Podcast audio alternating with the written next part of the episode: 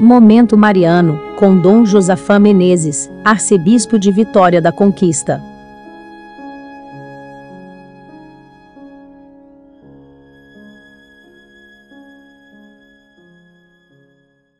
Assim fala o Senhor Deus ao povo: Ouvi a minha voz, assim serei o vosso Deus, e vós sereis o meu povo, se seguirdes o caminho que vos indicar, sereis felizes.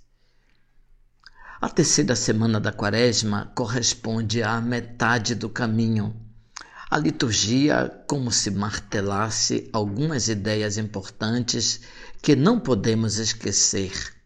A vida está em Deus e, se nos aproximarmos dele, se não escutarmos a Sua palavra, nós não teremos a vida. Jeremias tem uma missão difícil: ensinar, admoestar e anunciar a destruição a um povo que não quer escutar.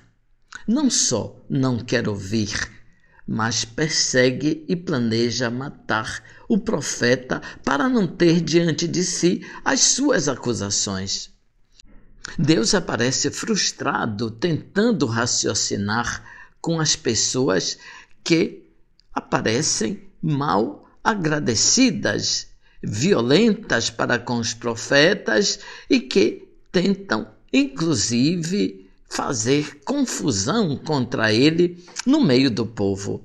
É dramática a descrição dos versículos 24 e 25 do capítulo 7 de Jeremias. E não me escutaram, nem prestaram ouvidos. Andaram conforme os seus desejos na dureza de seu coração perverso. Deram-me as costas em vez da face. Desde o dia em que vossos pais saíram da terra do Egito até hoje, enviei-vos todos os meus servos, os profetas. Diante da desobediência, Deus resolveu mandar mais profetas cada dia, incansavelmente. Cada dia os enviei incansavelmente, e eles não me escutaram, nem me prestaram ouvidos, mas endureceram a sua cerviz e foram piores que os seus pais. A conclusão é incrível. Esta é uma nação que não escuta a palavra de Deus. Quando a palavra é escutada, floresce a justiça, o amor, a paz e a alegria. Quando não, a desgraça e a morte. Cada dia Deus envia um servo seu, mas nós não prestamos atenção. Preferimos a obstinação no erro, procedendo pior que os nossos pais é o lado dramático da história de Israel. Um Deus que ama e um povo que não aceita conversão. O evangelho de hoje fala da expulsão do demônio de um homem mudo. Jesus usa para falar do demônio a imagem de um homem forte e bem armado que guarda a própria casa. Seus bens estão seguros. O demônio pensa que tem tudo sob o seu controle, está seguro de sua vitória.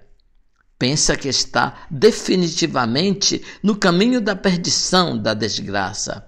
Mas chega Jesus, que é mais forte do que o mal, e o vence.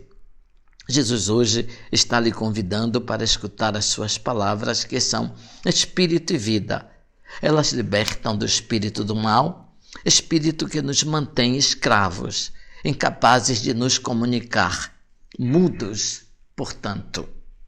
Ouvinte, louvado seja nosso Senhor Jesus Cristo, para sempre seja louvado.